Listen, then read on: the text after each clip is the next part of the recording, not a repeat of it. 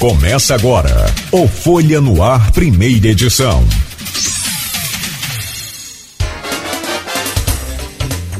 Esta é a Folha FM 98,3, uma emissora do grupo Folha da Manhã e do outro lado da linha, né, em sistema de videoconferência, usando aí os aplicativos necessários para isso, está o delegado titular da 146 DP, eu falava agora há pouco aqui que ele é jovem, ele riu, acho que ele ouviu lá no, no som que vazou, né? É o doutor Pedro Emílio Braga, né? E tem feito um trabalho aí, né, que chama a atenção na 146 DP, que é uma das maiores abrangências aqui da região.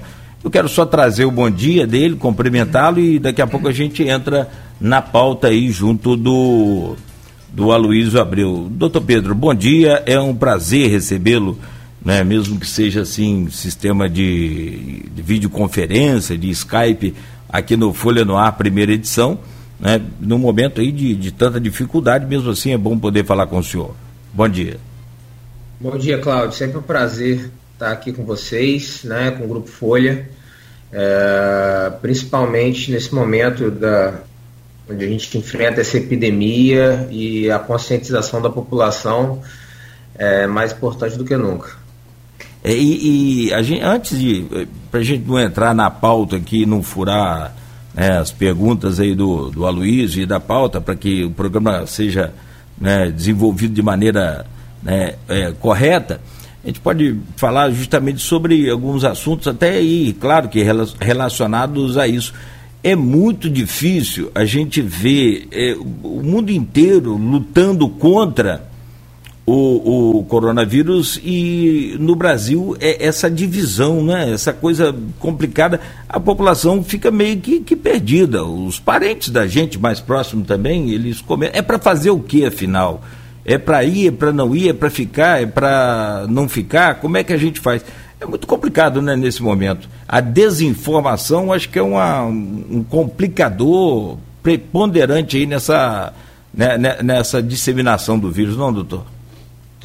É extremamente difícil, né? Acho que está muito claro para todos que o posicionamento da nossa autoridade máxima federal, o presidente da República, acabou a, a, a impulsionando esse racha na opinião pública, né? E e assim, levando-se em consideração que o mundo como um todo né, está muito certo da estratégia a se seguir, que é justamente o isolamento social. Né? Acho que é, estamos num momento onde não só a cidade, não só o país, mas como o mundo é, luta uma guerra né, contra um agente biológico e a união se faz mais necessária do que nunca. Né? A gente luta uma guerra em diversas frentes, Uh, temos né, a frente médica, temos a frente é, de segurança pública né, na manutenção da ordem social, temos a frente de combate da imprensa, que é a conscientização, que é mais relevante do que nunca, e, e precisa ficar claro né, para essas pessoas que elas não estão colaborando. Né? E um grupo que, diga-se de passagem, faz muita falta do lado de cá, né, daqueles que estão lutando a guerra na forma como ela precisa ser lutada, né, com isolamento social, buscando diminuir os fluxos de disseminação. A gente sabe que o risco econômico é muito grande, mas é preciso que essas pessoas entendam que todo esse prejuízo econômico, essa desaceleração da nossa economia, ela não decorre do isolamento social, ela decorre da pandemia né? E ela é inevitável, independentemente de se faremos o isolamento social agora ou depois, a partir do momento que a gente tiver aceleração desses casos, ele será necessário, né? E se deixarmos para levar a efeito esse isolamento num segundo momento, certamente ele será muito mais duradouro e o prejuízo econômico será muito maior é uma situação que deixa a gente é, mais perplexo ainda ver essas autoridades batendo no contra. Agora, por outro lado, é, a gente vê também a necessidade do nosso povo. Né? Ontem o presidente da OMS foi questionado sobre isso também, não sei se o senhor chegou a acompanhar. Aliás, ontem eu tentava falar com o senhor durante a tarde, aí o senhor falou, Cláudio, uma coisa aqui está pegada. Né? Teve, teve muito movimento ontem, voltando aí a, a sua diária, e depois eu volto aqui à OMS. Tempo, ontem a coisa ficou complicada ou rotineiro? É rotineiro, né? Rotineiramente complicada, né? Nós temos é, vocês devem imaginar uma demanda grande em Guarulhos. Quantos né, municípios função... são? São quantos, muni... quantos, municípios a abrangência aí da 146 Não, DP? A abrangência é apenas sobre Campos, Gua... né? É ah, precisamente plano. a partir do Rio Paraíba até a divisa com o estado do Espírito Santo, né? Pegando Travessão, Morro do Coco, Santo Eduardo, Santa Maria e toda a área urbana ah, tá né, ali de é no, Guarulhos. É no plantão que abrange outras áreas, né? Que aí pega tudo, né? Isso, ah, exatamente. Perfeito, perfeito. Os plantões de área no final de semana, a gente final se reveza na realidade com a 134, que é a delegacia do centro, e aí a gente passa a abranger São João da Barra, São Francisco de Itabapuana e São Fidélis. Ah, isso, mãe do céu, é muita coisa, né? E... É, é um pouco mais de serviço. É. Mas o fim de semana é considerado mais tranquilo para ter essa divisão assim? Eu não entendo bem essa coisa. Não, não é questão, é questão do reduzido número né, de, de delegados que acaba obrigando né, dentro de uma organização para que se atenda né, o número de horas trabalhadas dentro de um, de um patamar razoável que, que seja realizada essa aglutinação, né? E aí uma única autoridade policial fica responsável por toda essa área mas que permanecem né, com suas delegacias em, em, pleno funcionamento 24 horas. Ah, perfeito. E hoje também já tem, cada cidade dessa já conquistou a sua delegacia. Né? Italva, acho que Cardoso, não sei se tem, me falha a memória, mas Italva eu sei que tem. A delegacia de Italva abarca Cardoso. Pega também. Cardoso. É também porque ali são dois municípios é, é, considerados de porte pequeno, né? então não precisa também de uma em cada um. Hã? Isso, é, isso. É, e aí o Só índice... você ter uma ideia, a, a delegacia a 146, né, ela atinge aí é, aproximadamente 200 mil habitantes, né, entre o Rio Paraíba e a divisa com, com o estado do Espírito Santo. Então, realmente é uma... É, é, é bastante coisa, né, sobretudo pelo fato de que aqui na nossa região nós não possuímos delegacias especializadas. Né? Então acaba que a gente trabalha com aquela clínica geral, vai de homicídio a roubo de carga, a roubo de veículo, enfim, é, organizações criminosas, Vou... toda a gama de ah, pois não. Voltando àquela pergunta que eu fiz, quantas cidades o senhor é responsável? O senhor é responsável por uma região só, de uma cidade, mas em compensação, se for multiplicar, dividir, aliás, né, pela, é, o índice populacional aqui da região, o senhor toma conta de várias cidades ao mesmo tempo.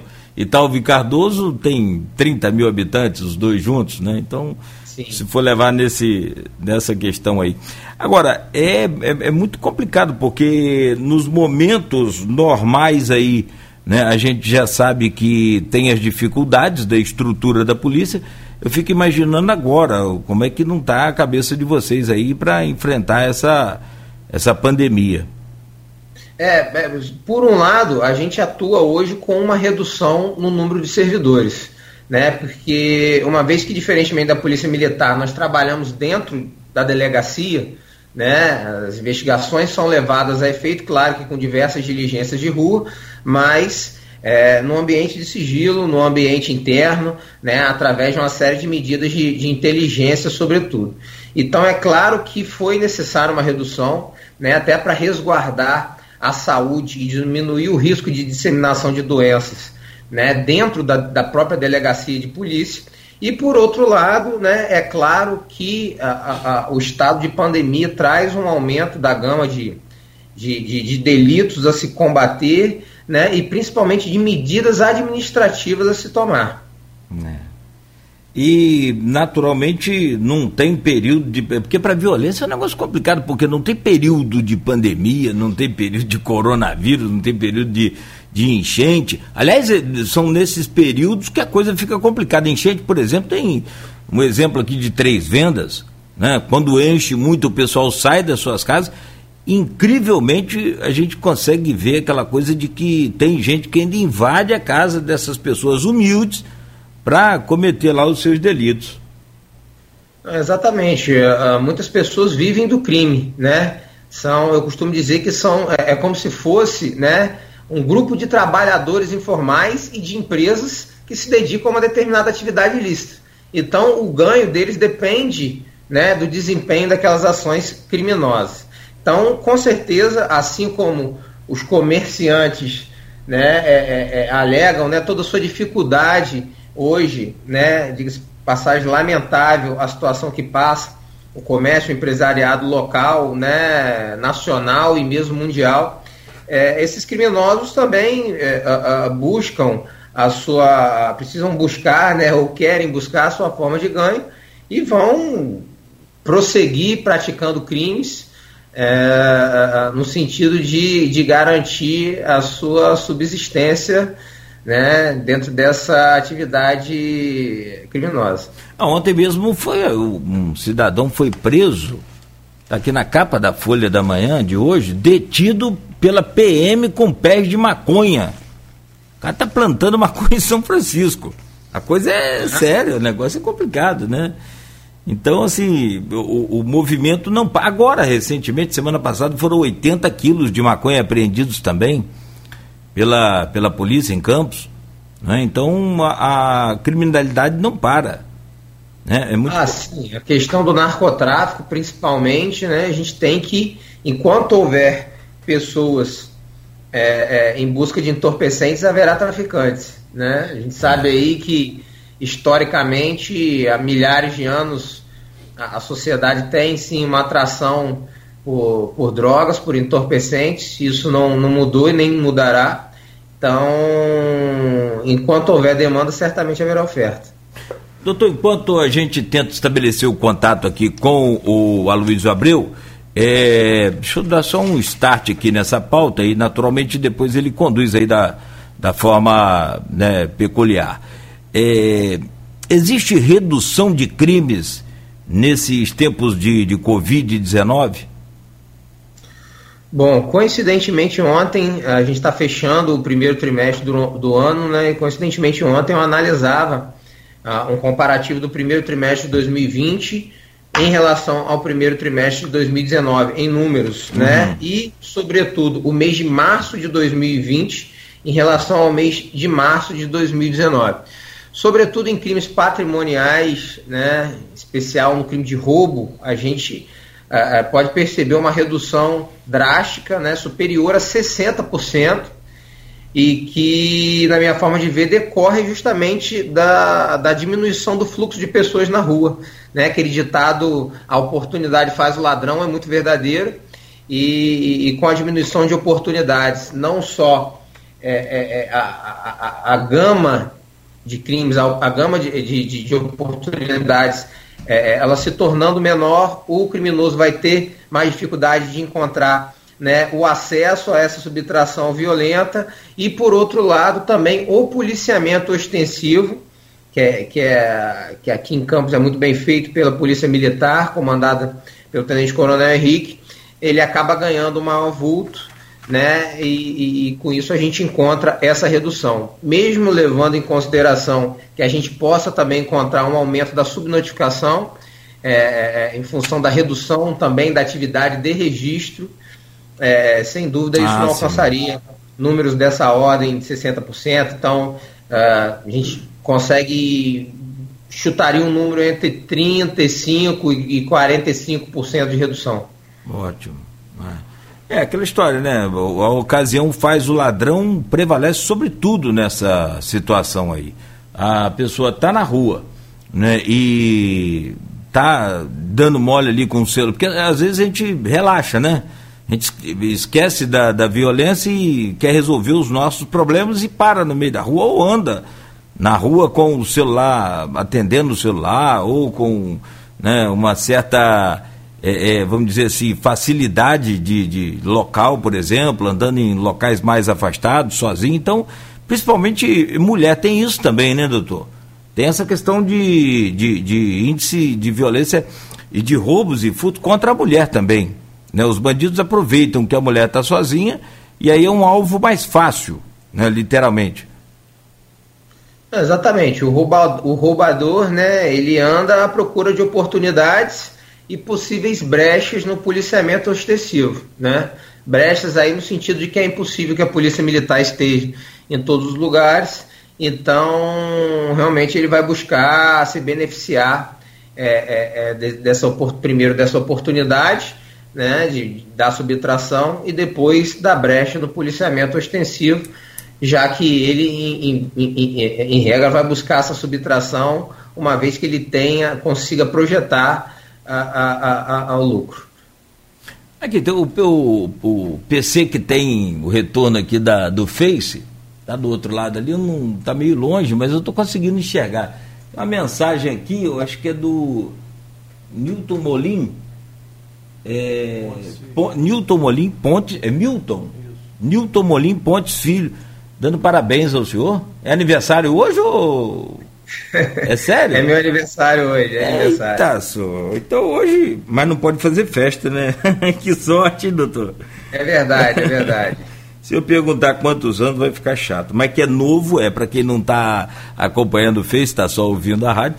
O doutor é realmente jovem, mas que bom, parabéns. Oportunidade 34 bacana. 34 anos de idade, Cláudio. 34? Oh, Isso. Ah, um garoto. Ah, começando a carreira aí. Aliás, o senhor já foi delegado é, adjunto da cento e aqui da, da, da, da 134, né? E da, e da 146. Sim, é, é, eu na verdade iniciei, né? Tive um, um, curto período na divisão de homicídios da capital. Uh, depois vim a Campos, iniciando como assistente na 146, Guarulhos é, por dois anos. Depois eu estive no centro durante mais dois anos e agora retorno ao 146 já na qualidade de delegado titular. É. É, isso aí naturalmente é decorrência da, da, da carreira evidentemente que do, da forma de trabalhar. Agora, o, hoje, tem algum plano nesse momento em que há uma diminuição, como o senhor chegou a citar aí, de 35%, 30%, 35%, mesmo que seja né, aproximadamente, é, há alguma, algum plano específico assim para trabalhar nesse período? Uh, não entendi a sua pergunta um, exatamente. Um plano, porque na verdade o que, que ocorre? Diminui a violência, certo? Diminui Sim. o número de ocorrências. E aí a polícia fica, é, vamos dizer que fica com um tempo maior. Né? Você tem menos ocorrências, você pode investir mais na elucidação de casos. Como é que está essa situação? Ou existe é. algum outro plano que a polícia está desenvolvendo para ajudar no combate? Porque vem aí ainda outros assuntos, como por exemplo a fiscalização de quarentena, que a gente vai falar mais na frente, mas nesse meio tempo, enquanto não tem a necessidade tão dura de fiscalização, há possibilidade disso acontecer? Dessa, de aumentar a elucidação? É importante salientar, Cláudio, que essa redução ela é de nicho para nicho. Né? Se você, eh, como eu disse, dentro dos crimes patrimoniais, a gente observou essa redução drástica, por isso eu salientei ela. Mas se você observar na atividade eh, eh, de organizações criminosas, sobretudo narcotraficantes, elas seguem dentro do seu fluxo usual né, de criminalidade. Então, nós é, temos aí diariamente o mesmo fluxo né, de autos de prisão em flagrante pela, pelo crime de tráfico, pelo crime de porte irregular de arma de fogo. Homicídios também não tiveram redução, sobretudo porque são decorrentes da atividade narcotraficante. Né? Então, a gente segue atuando né, em crimes mais graves, em crimes que, é, sobretudo, crimes violentos. Ah, se a gente olhar a nossa produtividade operacional de março, né, que diz respeito ao número de prisões realizadas pela delegacia, não tivemos nenhuma redução. Né? Inclusive, ela, ela foi maior do que, por exemplo, a, a de fevereiro, né? onde nós tivemos também uma, uma produtividade operacional considerável. Então, foram muitas prisões realizadas pela unidade, justamente no sentido de manter é, controlado é, a, o cenário de crimes violentos na circunscrição de Guarulhos, ainda que no crime de roubo especificamente a gente tenha tido uma redução maior. Mas é, é, é diversas atividades prosseguem é importante salientar, como eu disse, que a, é, é, é, o foco principal do trabalho de policiamento repressivo, né, da atividade de polícia civil, ela segue dentro da delegacia. Então, nossas investigações não estão paradas, a gente segue com investigações, sobretudo investigações de, maior, de maior vulto, né, aquelas, sobretudo, levadas a efeito contra organizações criminosas, e, sem dúvida, encerrado esse período de quarentena, nós retornaremos aí com força máxima e diversas operações. Tem alguma baixa na sua equipe por conta do, do, do coronavírus, não, né? Nós já tivemos baixas por casos suspeitos, ah, mas, é, ao que tudo indica, né, e seguindo as orientações de permanência em casa dentro de um cenário de sintomas leves, nós, essas pessoas, elas já estão curadas. É, a primeira já retornou ao trabalho ontem e as demais têm tudo para retornar aí, já que já estão bem. Ah, perfeito, porque na questão do Corpo de Bombeiros há um número né, significante de baixas na capital e há a possibilidade também de é, sair de campos parte do nosso efetivo para atuar no Rio. Então há toda a necessidade de, de, de de apoio também à capital. Então você já viu como é que é a nossa preocupação, como é que fica. Tirar da onde já não tem é, é muito complicado, né? Muito difícil. O, delegado, sim, pois não, delegado. Sim. Não, eu ia apenas concordar com você. Realmente aqui a gente, sobretudo no que está a Polícia Civil, a gente já atua num efetivo extremamente reduzido, a gente entende as dificuldades do Estado, mas realmente, e também não acredito que seja o caso de, de nenhuma determinação sentido de retirar policiais civis da atuação aqui na cidade. Ah, perfeito. Tomara que siga assim. Bom, são 7 horas e 39 minutos. Você está ouvindo a Folha FM. Nós estamos conversando ao vivo com o delegado Pedro Emílio Braga, titular da 146 DP. E em instantes a gente estabelece aí o contato com o jornalista Aloysio Abreu. Tem várias perguntas, inclusive, no grupo é, de, do, do, do, Folha no ar, primeira edição, né? mas eu quero reservar para que o Aloysio faça aqui a sua apresentação dessas perguntas. Tem o pessoal também participando com a gente no Face. Aliás, aí eu posso falar aqui do meu particular aqui, quem mandou uma mensagem é, inbox aqui foi o doutor Rodrigo Stellet. Se o senhor conhece, ele é da OAB São Fidélis. E ele diz aqui o seguinte: em tempo de pandemia e isolamento, a Folha FM tem prestado relevante serviço à população de Campos e região. Parabéns ao Grupo Folha. Excelente entrevista hoje com o doutor Pedro Emílio, assim como a de ontem com o doutor Carlos Alexandre. É, o, o papel nosso a gente tem que juntar forças. Né? A sociedade civil organizada precisa se organizar, não, doutor? No sentido de trabalhar forte contra essa pandemia, né? Não, exatamente. Eu penso que somente com a união de todos os setores, né, e mais uma vez me dirigir diretamente né, ao setor do empresariado local, do comerciante, que a gente sabe que vai sim né, pagar a maior parte da conta né, em função da redução uh, uh, da atividade econômica. Então, mas não há outra alternativa, né? A gente precisa que todos estejam imbuídos do, do, do, do sentimento público de, de colaborar, de, de efetivamente se esforçar e entender onde pode colaborar para esse esforço total, né? E, e, e somente assim nós conseguiremos atravessar esse período com o menor número de baixas né? A gente sabe que a vida precisa prevalecer, né? É, ainda que exista o prejuízo econômico, posteriormente é, é, conseguiremos correr atrás novamente e chegar a, a, ao mesmo grau de sucesso que se encontra agora.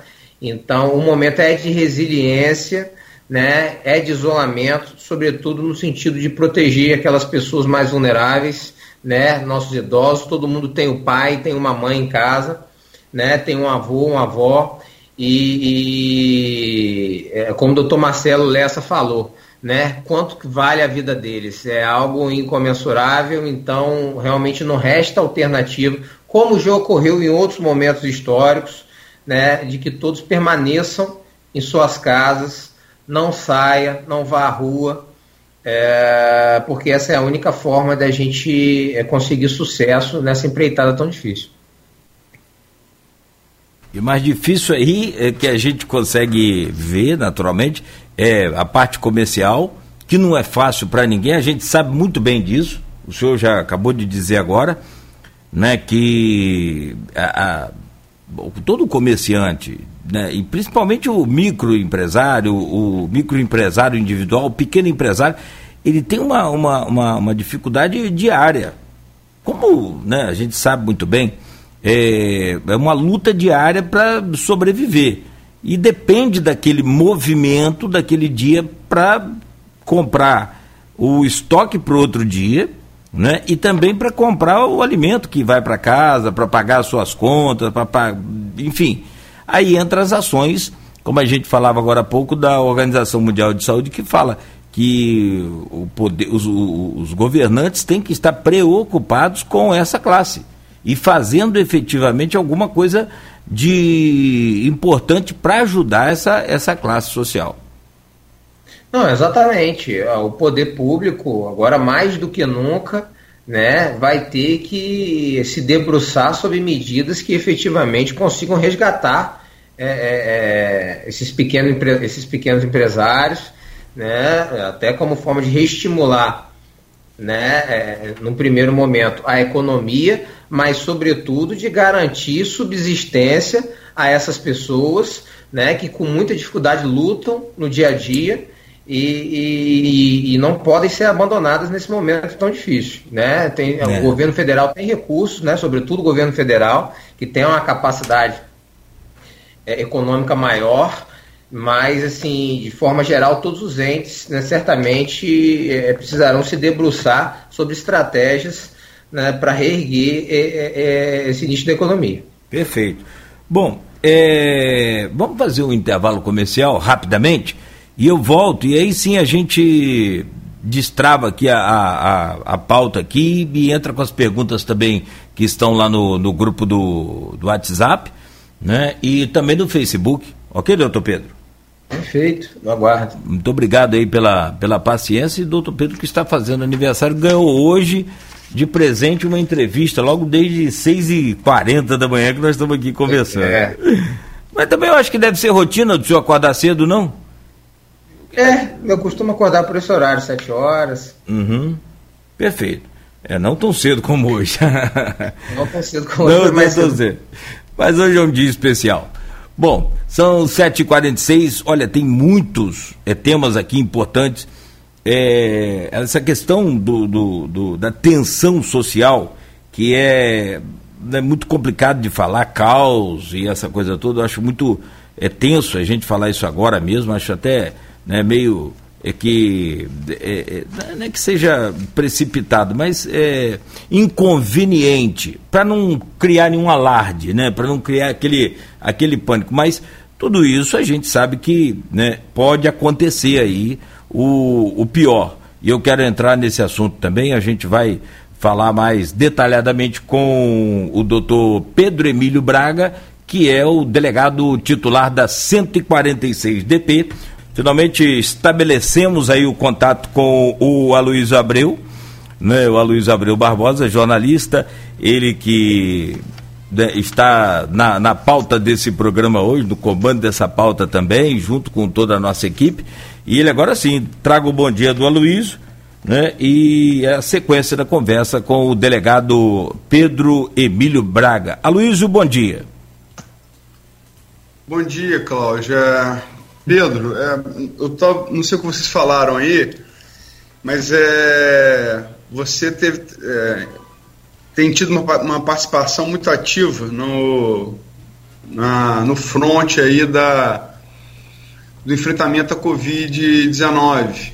Logicamente você é uma autoridade sanitária, você é uma autoridade médica, mas é como força de segurança pública é, no sentido de, de impor a, a portaria municipal que é de isola, fechamento do comércio, né, isolamento social, recomendação de isolamento social, que segue a portaria estadual do governador Wilson Witzel, segue portaria do Ministério da Saúde e recomendação da Organização Mundial de Saúde. É, como é que você tem visto esse processo? Você acha que o, o cidadão tem contribuído? Você está tendo mais trabalho que você, que você esperava? Como é que você está enxergando isso?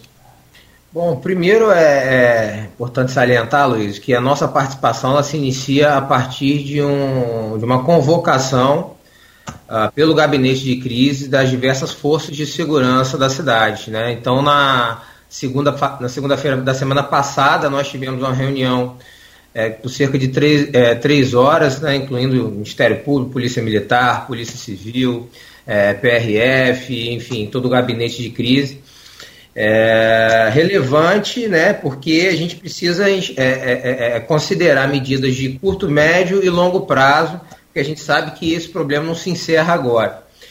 Então, ali edificamos como primeiros pilares de atuação das forças de segurança, né, justamente a fiscalização é, é, dessas medidas restritivas que haviam sido colocadas a partir do, do, dos decretos e não somente do decreto municipal. Né? Vale salientar que tanto a normatização federal, quanto a estadual, quanto a municipal, elas são não uníssonas, mas caminham no mesmo sentido do, do isolamento social e cabe às forças de segurança, né, sobretudo, uh, garantir esses resultados. Né? O Código Penal estabelece delitos aqueles que se contraponham a essas medidas é, é, estipuladas pelos os decretos do chefe do executivo, né, e também aqueles que estimulem isso. Então, assim, para mim pessoalmente está muito claro é, que a estratégia do isolamento social é a única estratégia, né? As perdas econômicas elas a, a, a, já são certas, seja por um caminho, seja por outro. Se nós é, é, é e aí assim é, trazendo aquele exemplo de Milão, né? Eu penso que uma coisa é a decisão errada tomada pelo prefeito de Milão. Quando ele toma aquela é, decisão errada, que ele mesmo né, já se desculpou e assumiu, ele atuava dentro de um cenário de desconhecimento. Ele não possuía outros exemplos. Né? E o que não acontece aqui agora. Né? Nós já enxergamos uma estratégia sendo levada a efeito e outra estratégia sendo levada a efeito. A gente sabe que uma estratégia funciona e que outra estratégia não funciona. E que essa estratégia que visou buscar a proteção do sistema econômico resultou não só em milhares de mortes, mas em maiores prejuízos né, ao sistema econômico. Então, é, esses prejuízos eles não decorrem da estratégia do isolamento, eles decorrem de um cenário de pandemia. E então, e parece mais inteligente, até para a proteção do sistema econômico, que nós façamos um isolamento social exitoso agora e desde o início, para que, sobretudo, os entes federativos, né, os municípios, Estado, governo federal, possam se aparelhar e se organizar para enfrentar um cenário de pandemia que, que, que, terá uma difusão inevitável, ainda que menor, será uma grande difusão, será uma difusão que causará mortes e prejuízo econômico. Então, é, eu vejo como extremamente relevante a garantia de cumprimento dessas medidas protetivas e não só a Polícia Civil, como também a Polícia Militar, enfim, outros órgãos que colaboram aí com, com a repressão a delitos como um todo, é, é, precisam e está muito claro que aqui na cidade terão uma atuação firme é, é nesse cenário, inclusive no sentido de autuar e possivelmente prender em flagrante as pessoas envolvidas com esse tipo de conduta. Só é, é ver se a gente consegue alterar a configuração aqui, Luiz, de tudo que você está é, fazendo aí as suas funções no seu PC, né, tirou a nossa imagem do, do, do Skype. Ok. Aí voltou agora. Agora é perfeito.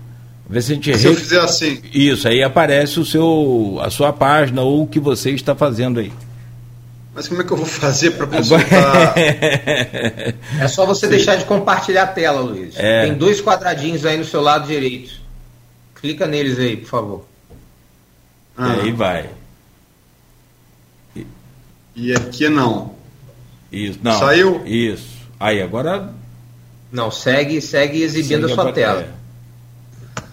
Tem que parar de. E agora? Agora segue.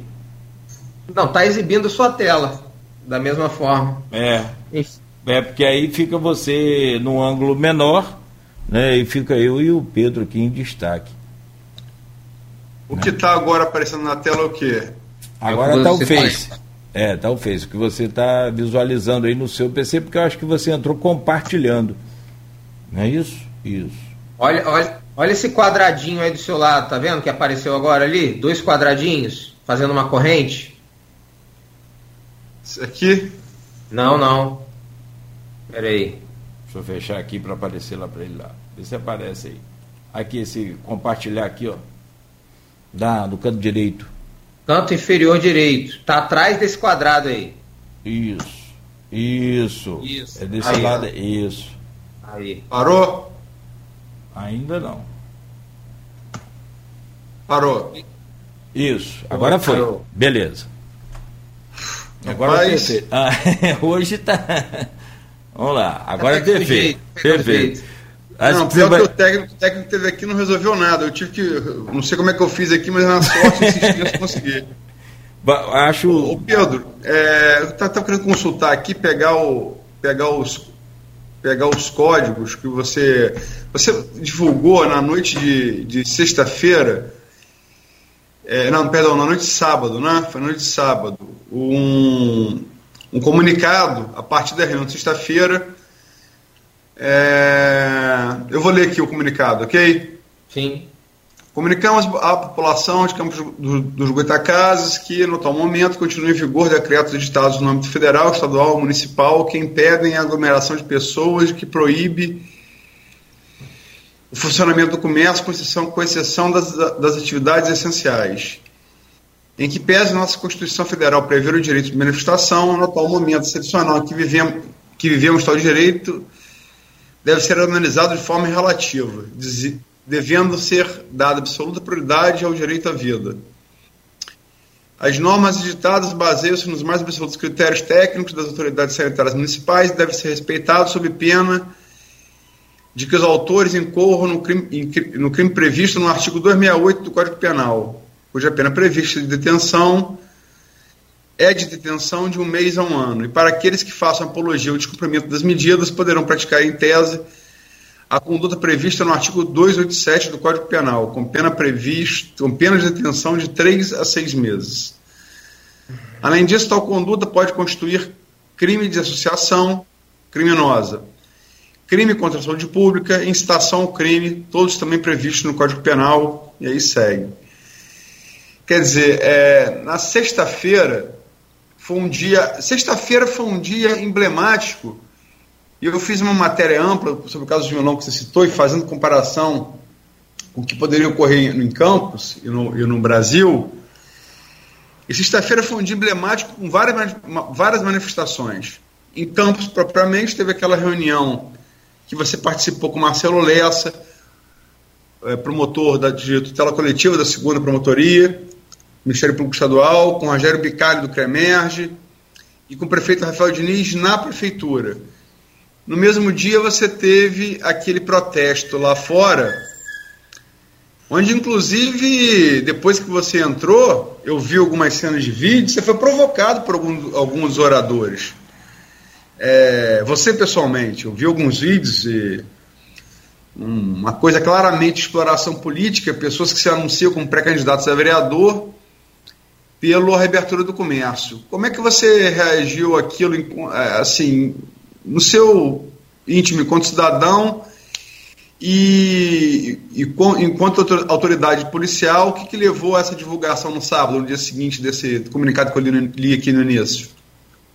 Bom, ah, primeiramente eh, causou certa perplexidade, né, como muito bem observou o, doutor Marcelo Lessa, de que tenhamos eh, nós nos surpreendemos naquela manhã com pessoas indo justamente contra essas medidas que parecem muito óbvias, né, da- do isolamento e se aglomerando, né, eh, eh, eh, numa manifestação que sequer precisava da, daquela aglomeração para que pudesse manifestar o seu pensamento, para que pudesse é, firmar a posição. É, e a partir daí, né, buscamos. A reunião foi, na verdade, convocada pelo doutor Marcelo Lessa para que conversássemos sobre as medidas de enfrentamento ao descumprimento do, do, do, das, das, restrições já especificadas em decreto. Né? Já que naquele momento, a depender do que fosse encontrado ali na manifestação, poderíamos já estar é, diante de figuras delituosas é, é sobretudo a, a, a, infração de medida sanitária preventiva. Então, a partir da convocação dele, eu me dirigi até a prefeitura, que na verdade foi local de reunião pelo simples fato de, de que eles se encontravam reunidos em frente né, é, é, é do imóvel.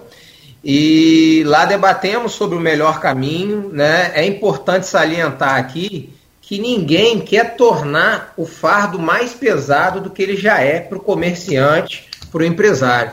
Né? Então, a, a, a, nossa forma de atuação é, busca ser sempre o mais ponderada possível, mas é, na medida de não se permitir uma disseminação, uma proliferação do coronavírus. Então, naquele momento, se entendeu por uh, mais uma vez e se utilizando aí do importante papel da imprensa nesse momento, levar o conhecimento as pessoas de que aquelas manifestações não seriam permitidas, justamente por inobservar é, esses atos restritivos expedidos em decretos dos diversos entes federativos. E assim buscamos nos posicionar através daquela coletiva, onde foi esclarecida à população todas as figuras delituosas que seriam passíveis né, de capitulação, ou seja, de imputação, de autuação, a partir de condutas como aquelas. Ah, e assim foi feito, né? e assim obtivemos ótimos resultados, tanto que outras manifestações não ocorreram. É, sentimos, né? eu pelo menos tive a percepção de que depois daquela coletiva é, e daquela oportunidade nos dada pela imprensa, a, a, as ruas estiveram mais vazias, como precisa ser, né? A gente observa dentro da nossa cidade que a estratégia que vem sendo adotada vem dando resultado. Nós não estamos tendo um crescimento no número de casos de coronavírus, ao que tudo indica.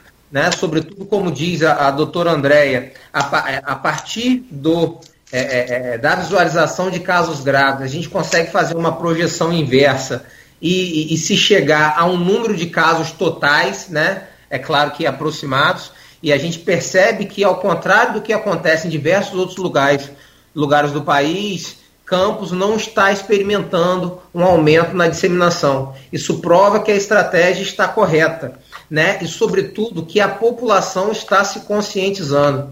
É importante ressaltar que esse resultado ele não é produzido pela polícia, ele não é produzido pelo Ministério Público, não é produzido somente pela prefeitura, ele é produzido pela união de toda a comunidade campista que está compreendendo a estratégia certa a se adotar e vem abraçando essa estratégia.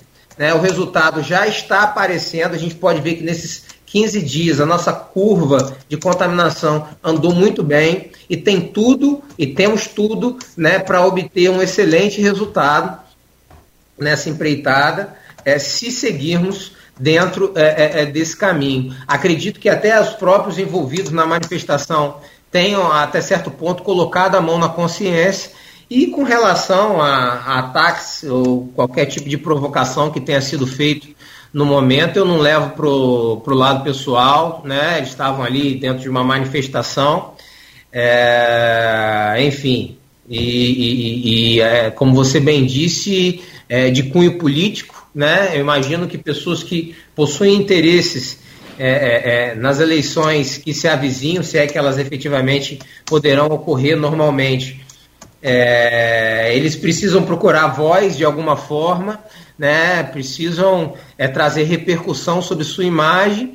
Então, enfim, eu simplesmente não levei em consideração, mas é importante ressaltar que não poderão fazê-lo é, sob infringência das normas estipuladas em decreto, né? E caso assim ocorra, é, teremos que agir conforme a lei e autuá-los, né? Segundo as formas delituosas que foram tratadas nesses, é, é nesse comunicado que foi é, é, essa nota conjunta, né? Que foi publicada né, envolvendo aí Ministério Público, Polícia Civil, Polícia Militar, Prefeitura de Campos, enfim, é, todos os órgãos diretamente envolvidos no enfrentamento é, da questão.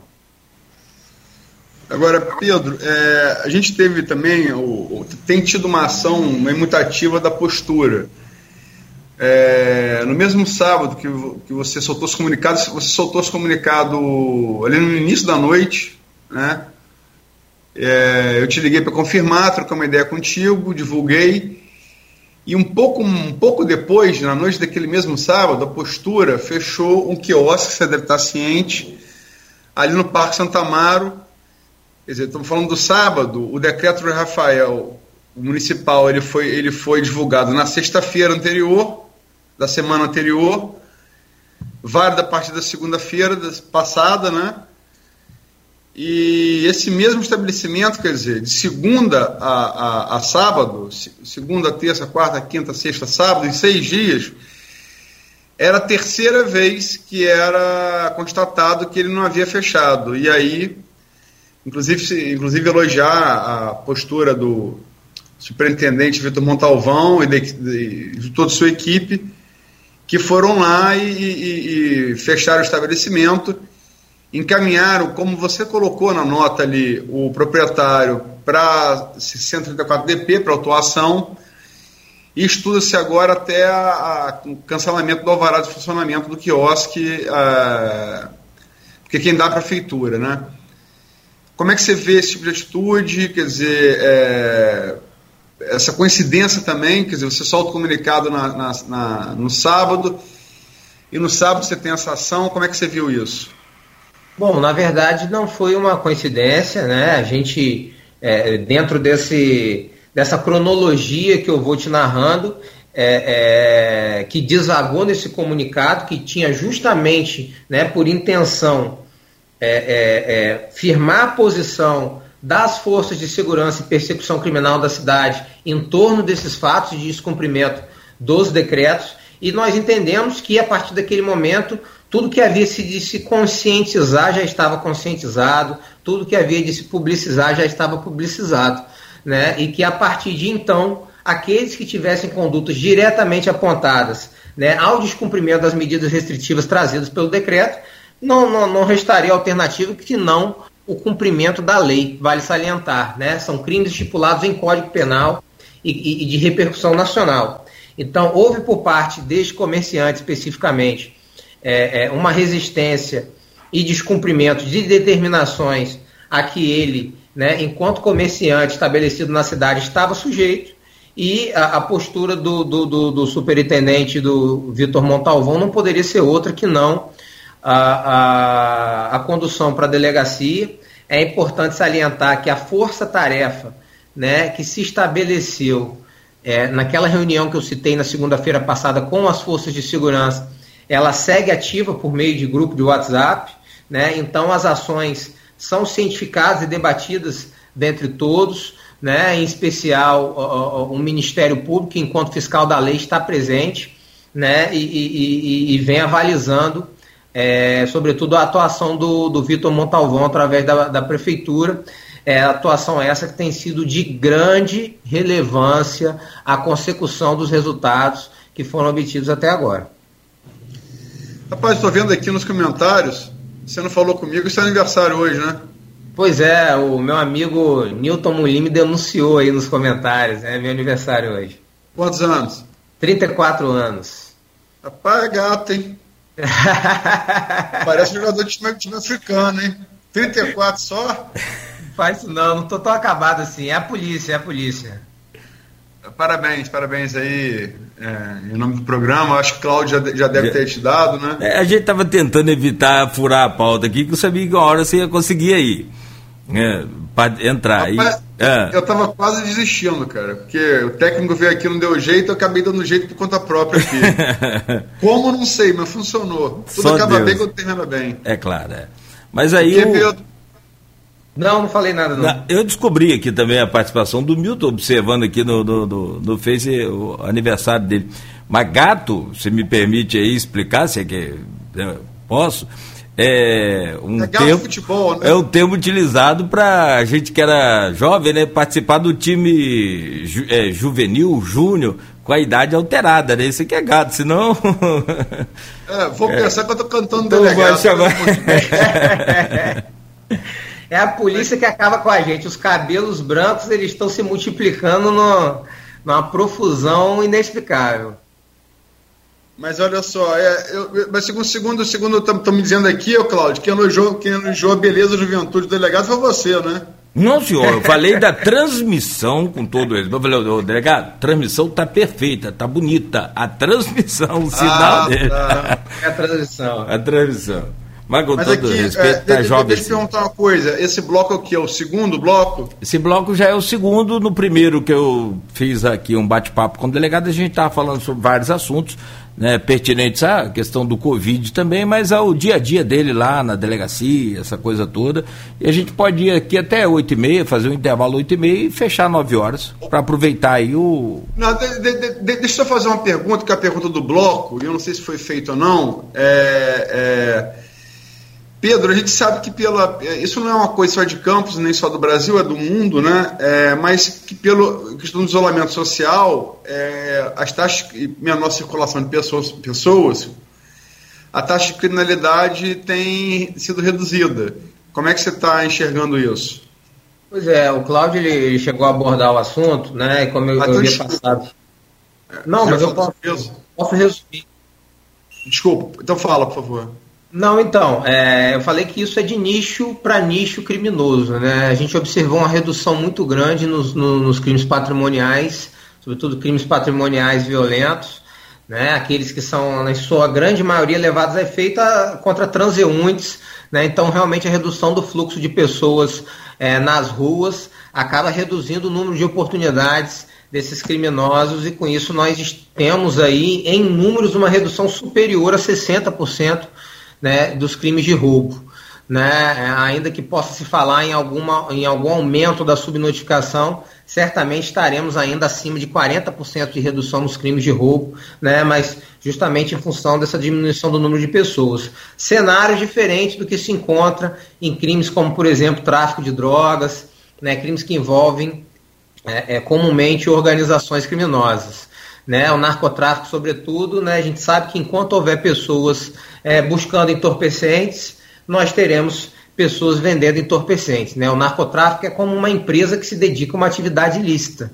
Então, não deixará de buscar seus lucros enquanto houver clientes, né? desde que o mundo é mundo. O, o, o ser humano tem uma atração por entorpecentes, não será diferente por conta do coronavírus. Então, essas organizações criminosas seguem se beneficiando dessa atividade, o que redunda ainda no, no, no, mesmo fluxo de crimes de porte irregular de arma de fogo, homicídios tentados e consumados, que não tiveram uma mudança significativa no período. É, porque desde que o mundo é mundo também, você em períodos de crise, a tendência é você buscar abstração, né? Por ingestão de álcool, de entorpecente. O álcool é entorpecente, né? Nos Estados Unidos, por exemplo, é, nunca se bebeu tanto quanto nos anos da Segunda Guerra Mundial, né? Na Europa também. É, é uma maneira de você fugir da, fugir do, da uma realidade muito tensa, né? De você se abstrair. Não é um, não, não, não tem a menor dúvida. Não tem a menor dúvida, né? É, certamente vamos observar sim, e até em razão do tempo disponível, né? Muitas pessoas estão é, é, em suas casas, né? Sem, entre aspas, poder sair, né? E a, mono, a própria monotonia pode trazer também um estímulo a, a, a essa fuga da realidade. É, rapaz, eu dou um testemunho pessoal de tudo, não vou escrever sobre isso, de tudo. Não, não, não me incomoda tanto o isolamento, não me incomoda tanto o comércio, mas não ter botiquim aberto, rapaz.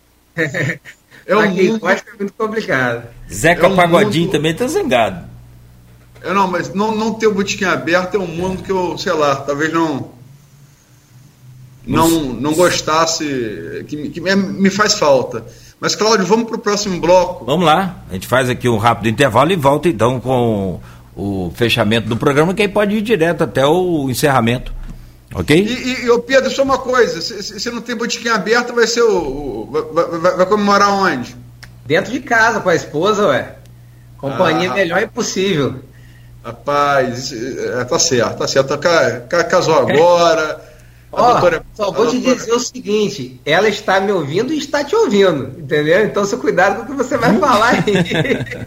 Não, tranquilo, tranquilo, mas é isso mesmo. A, pro, a propaganda é uma do negócio. Não é verdade? Valeu. É o segundo que se livra. Ontem foi o doutor Carlos, que fez lá o salmão pescado em HU. HU, é. E hoje o, o doutor Pedro que se livra de, de convidar a gente para a festa também por conta aí do, do coronavírus. Mas é. em breve vamos todos comemorar Se juntos. Se Deus quiser. E, e, bem breve, que seja bem breve. A vitória definitiva. Amém. Programa Folha no Ar de hoje, 31 de março de 2020. O jornalista Luiz Abreu Barbosa e a pauta é com o doutor Pedro Emílio Braga, que é o delegado titular da 146 DP e a atuação da Polícia Civil nesse momento difícil em que enfrentamos o Covid-19. Talvez até, eu não sei, pode ser uma impressão, uma opinião minha, não sei, mas talvez se a gente tivesse uma unidade hoje, né, no país em termos de poderes, ficaria menos trabalhoso para a Polícia Civil, não, o, o Aloysio e doutor Pedro? É, eu, se você me permite, Cláudia, você chegou a comentar as notícias da Folha da Manhã no, no Fa não, não, do programa? Não, comentei só, abri aqui e falei sobre esse centro de combate ao, ao Covid-19, só as manchetes. Então, essa matéria, se, se me permite, Pedro, só para comentar, porque essa matéria foi minha, é, foi aberto ontem né, o Centro de, Centro de Controle e Combate ao Coronavírus, ali no prédio novo da Beneficência, né? Já eu fiz a, assim que abriu, estava na expectativa de abrir ontem ou hoje, e abriu na noite de ontem. Atendeu é, até o, o, momento que eu apurei, isso era início da noite, umas, umas, umas 8 horas assim é, já tinha é, atendido duas, dois homens, né? O primeiro de o 01, né? Sem nenhuma referência aos filhos de Bolsonaro. É, tinha sido um homem de 37 anos, que tinha doença pulmonar, mas foi descartado como suspeito, liberado. E estava na triagem um outro homem de 54, 59 anos, né? É, vai, já desde ontem, atendimento 24 horas, com mais de 100 profissionais de saúde se, se dividindo em turnos, né? tanto da saúde pública municipal quanto da beneficência portuguesa. É, é, interessante também que, após muita insistência, muita cobrança, a, é, a Folha ontem obteve, através de uma videoconferência do governador Wilson Witzel com o prefeito Rafael Diniz e outros prefeitos da região, é, uma data para início da instalação do hospital de campanha que vai ficar como a gente teve a oportunidade de noticiar aí de antemão, com exclusividade, na semana passada, ali na área da antiga Vaza, na 28 de março, noticiamos isso no blog, que é que chegaram a noticiar de maneira equivocada que seria não ENF, é uma apuração um pouco mais responsável, chegou a informação correta, é, que foi noticiada no, no, blog aí com opiniões, com exclusividade da semana passada, e começa a ser instalada na próxima segunda-feira. O que são duas notícias muito boas, né? é, diante de tantas notícias ruins.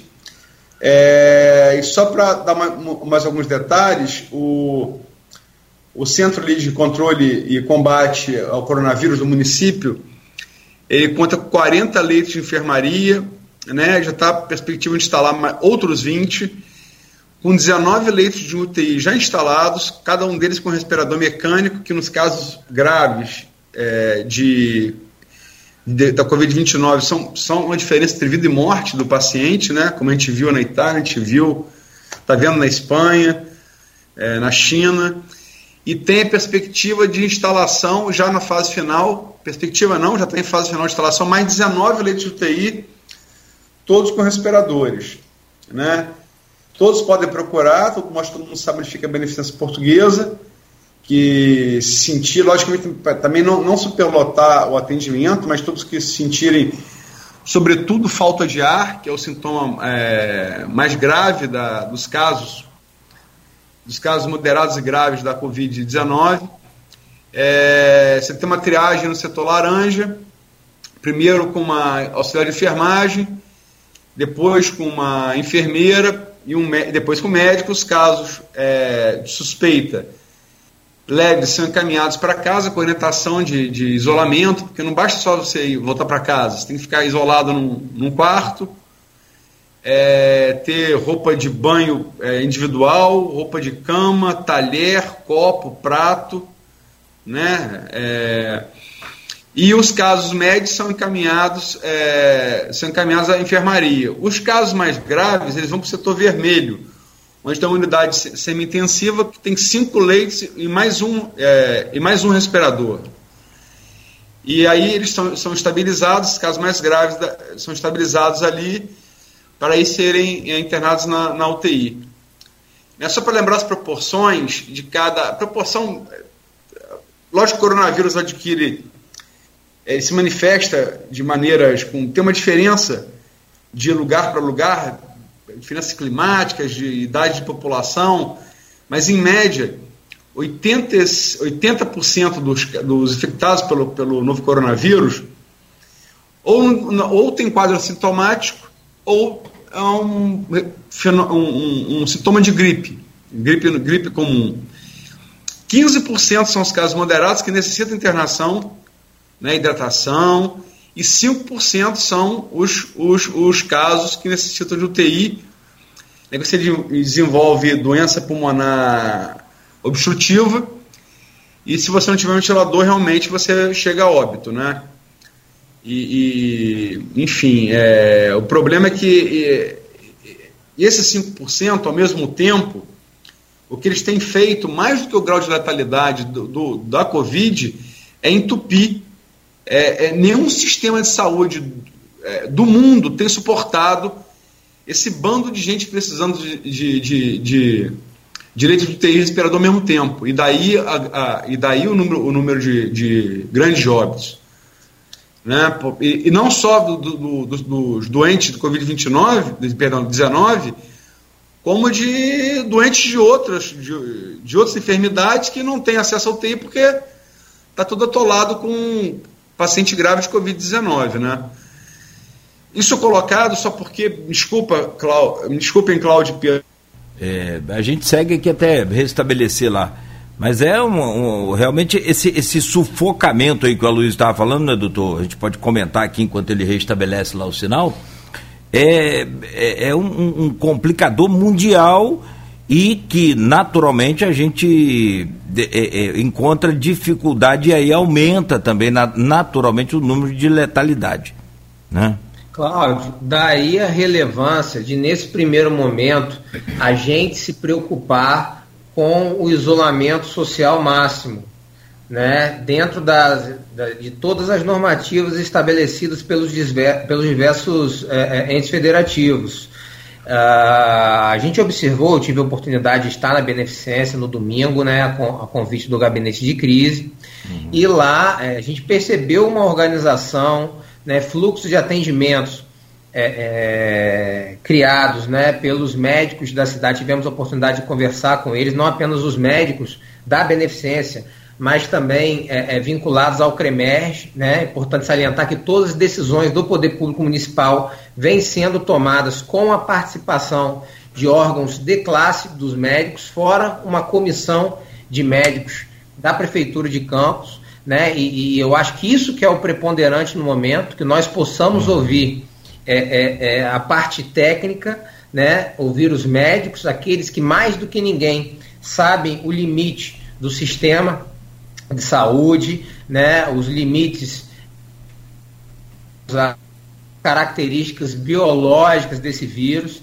Então, é, é, eu fiquei, eu me surpreendi positivamente né, com, com tudo que vi. Né, o hospital está sim preparado em ampla expansão né? A gente visitou um andar de CTI e posteriormente é, fomos a um segundo andar que está sendo equipado para dobrar a capacidade de CTI do hospital.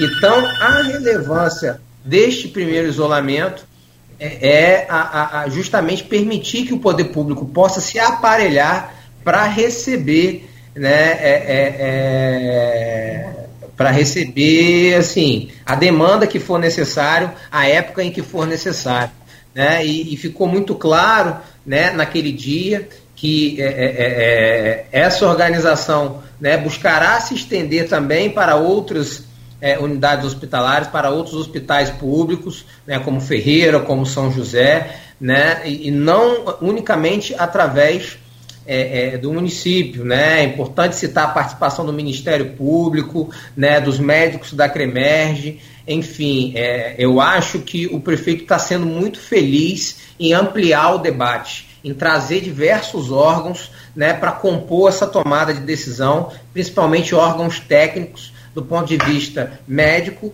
e do ponto de vista de, é, é, legal. Então, penso que os resultados serão os melhores possíveis. Né? A gente, é, ontem mesmo, por exemplo, o doutor Fabiano, né, promotor atuante junto à primeira PIP, é, ele liderava né, um processo de levantamento é, é, é, das condições já do Ferreira, né, e tenho certeza que juntamente é, com o prefeito, secretário de saúde e com os médicos que vêm participando do gabinete de crise, também haverá um substancial a, a desenvolvimento no estado de, de, de desinfetação né, de planejamento dos fluxos de atendimento do Ferreira dentro em breve.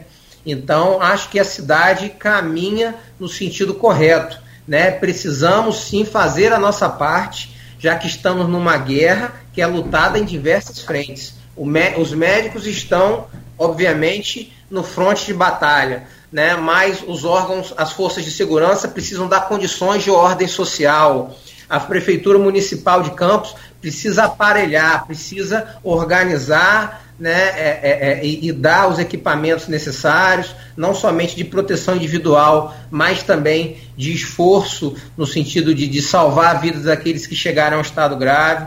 Então, somente essa organização é, é, essa união, essa união. Dos, das diversas instituições produzirá, produzirá o êxito né, é, nessa difícil batalha que estamos vivendo agora. Já temos o retorno aí do Aloysio? Gente, eu caí, eu caí de parte. Você caiu na parte isto posto gera. É, a gente não né? sabe que pergunta que você vai fazer, a gente viu toda a introdução. Você fez toda a explanação. Na hora de gerar a pergunta, não, porque eu, eu, eu, eu, como fiz a matéria da inauguração da, da entrada de atividade do, do Centro de Controle e Combate ao, ao Coronavírus, uhum. É, achei por bem dar as informações e procedimentos, até para esclarecer a população. Né? Como é que funciona? É, e também, quer dizer, é, o, o, Hospital de Campanha Estadual, temos data para começo de instalação na próxima segunda-feira. Mas é, eu ia entrar no assunto, eu não sei se vocês falaram, que eu caí de novo, mas é é, você já tem é, estudos é, feitos e preocupação, tanto dos militares que compõem o governo federal, quanto das Forças Armadas da Ativa, quanto da, da, do, da, da, Polícia Militar. Você tem cenas já de arrastão é, no centro, no centro do, do Rio, Copacabana. Você começou aqui em Campos no sábado é, a, a levar os moradores de rua ali para o Manuel Cartucho.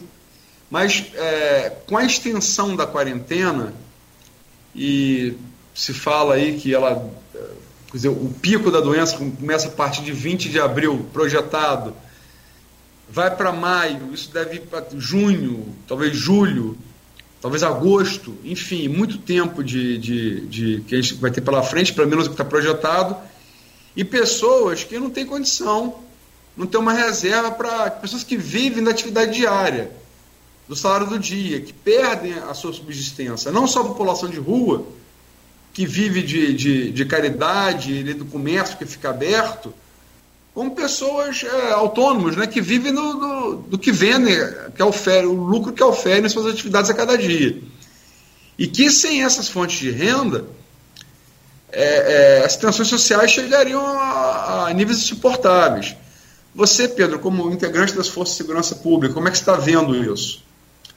Bom, é, é, se a sua preocupação, Aloysio, é, né, é que a gente chegue a um estado de caos, né, que gere depredações e saques e total subversão da, da ordem pública, né, é, eu acho importante é, é, tranquilizar a população que eu não vejo isso acontecendo é, a médio prazo, sinceramente nem a longo prazo.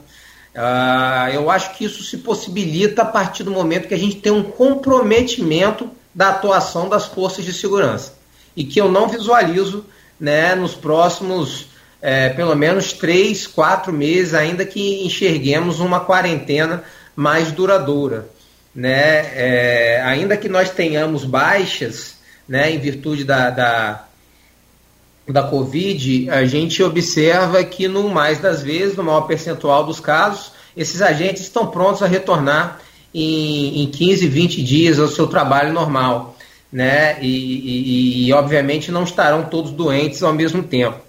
Então, é, por exemplo, você citava o arrastão no centro, na zona sul, isso na, na verdade sempre existiu no Rio, né? Sempre existiu, pelo menos que eu digo, nas duas, três últimas décadas, não é, não é algo novo e é possível sim que se encontre né, é, é, algum exacerbamento nesse sentido, mas que também deixará de ocorrer é, em outros sentidos que comumente ocorreriam se estivéssemos dentro de um cenário comum. Né? Então, acho que as forças de segurança estão prontas para enfrentar esse cenário, né? não somente esse cenário, que eu entendo que seria facilmente debelado, mas também para buscar um vetor de atuação mais humanitário, né, que é no sentido de garantir é, as condições de ordem, convívio social é, e observância das medidas que vão redundar no, num êxito do cenário de saúde. E penso que cabe aos entes federativos né, tanto do ponto de vista federal, estadual e municipal, buscar estratégias, né, Cláudio, como a gente via conversando antes da entrada do Aloysio, buscar Sim. estratégias para que possam ser atendidas essas pessoas em estado de vulnerabilidade social. Né? Ontem, por coincidência, conversava com o prefeito Rafael, ele já é, é, busca medidas nesse sentido, não sei nem se eu posso falar aqui, então eu vou colocar a Ampassan e tenho certeza que o governo estadual através do governador Witzel, também vai buscar é, é, uma atuação nesse sentido. Né? Acho que o mais importante agora é se preservar a vida né? e que ninguém é, esteja em condições de passar fome. Né, e, e, e de, de, viver sem o um mínimo né, de, de, de, ser deixado e largado à própria sorte. Tenho certeza que os chefes de executivo levam isso em consideração, mas é, é importante que todos entendam que estamos num país em desenvolvimento. Né? Então, obviamente, nós teremos que buscar essas medidas. A situação é extremamente nova, né? Até dois meses atrás não nos víamos, né, num cenário que agora nos encontramos. Então é, é, é importante ter também alguma resiliência e paciência, porque certamente os gestores estarão buscando medidas para suavizar os impactos sociais né, é, desses prejuízos econômicos e até de, de eventuais taxas de desemprego exorbitantes que possamos nos deparar nos próximos meses. É, eu, eu, eu, penso dessa forma né, que devemos ter paciência, é, porque fazer gestão não é simples e são muitas medidas a se tomar, muitas coisas a se viabilizar. Né? Primeiramente, visando aí o aparelhamento da saúde, mas a gente já consegue visualizar no país caminhando paralelamente algumas estratégias visando a diminuição da vulnerabilidade social. Pedro, eu só quero deixar claro que a preocupação é minha, mas é também manifesta por vários setores das três esferas do, do, dos governos e das forças de segurança pública também.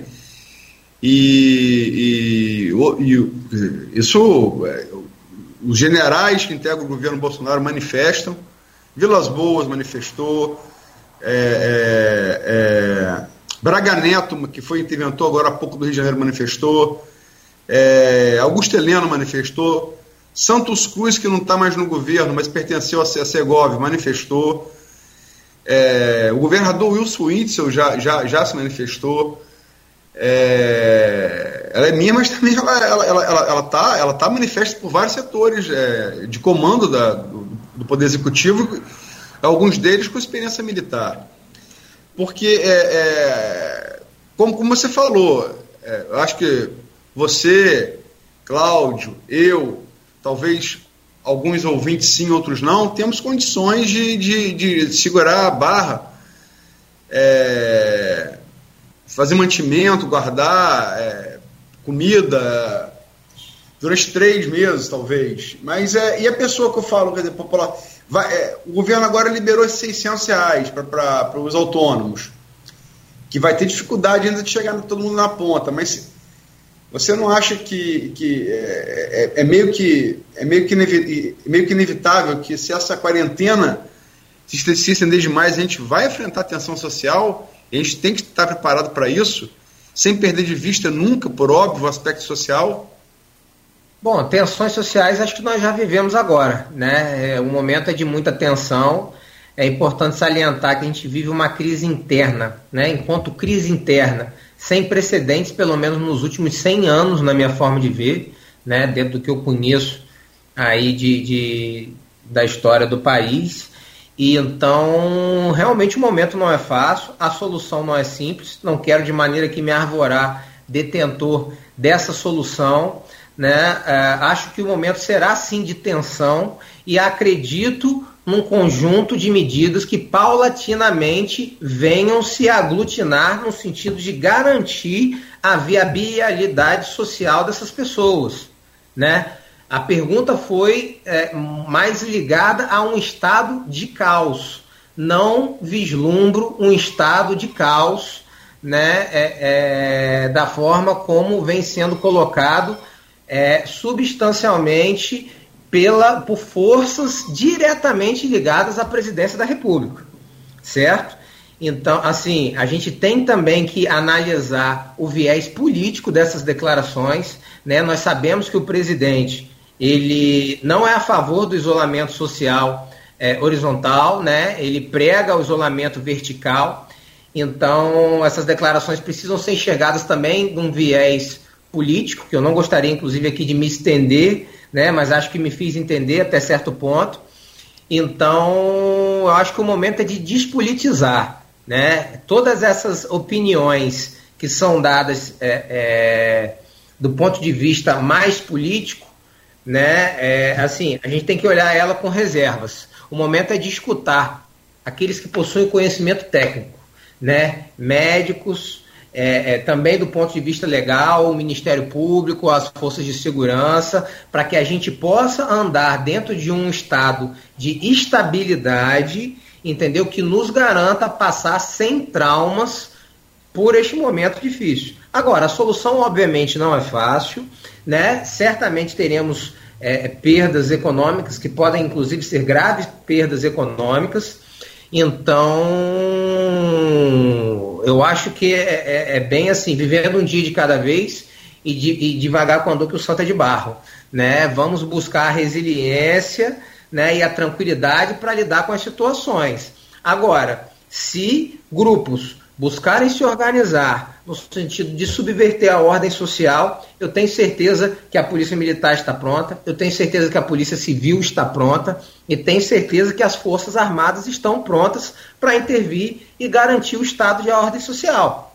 Né? Não acredito que esse será o nosso problema principal dentro do cenário que se avizinha temos sim uma grande margem da população em estado de vulnerabilidade social e que precisa ser vista com prioridade por esses entes federativos através de políticas públicas que garantam a viabilidade social nesses meses.